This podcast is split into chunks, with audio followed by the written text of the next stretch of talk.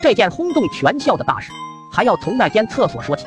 当时班上有一个专属于男孩子的游戏自水枪，就是在男厕所比谁尿的高、尿的远。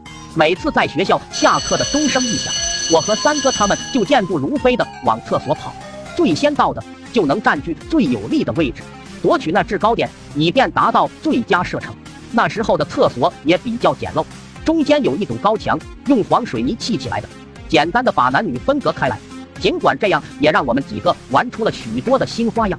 憋了一个多小时的水龙头，闸门一打开，立马水花四溅。有的人在墙上写字画画，更有甚者，就直接越墙而过，仿佛乱箭齐射。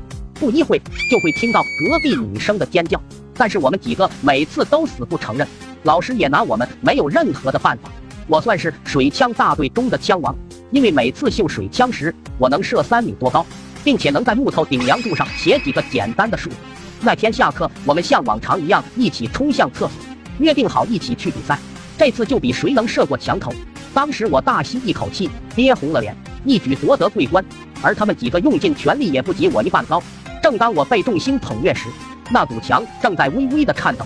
可能是我们滋润它时间太长了，那堵墙竟然在我们的浇灌下应声倒地。一切都发生的太突然了，我们几个还保持原样站在原地。那一刻，我仿佛看到了夕阳。老班在最边的坑位蹲着，我们和他对视了好长时间。下一秒，就听见了老班的尖叫声。那天晚上，我们几个又化身成为了武当派。就在那一瞬间，我感觉我和太监只有一把剪刀的距离。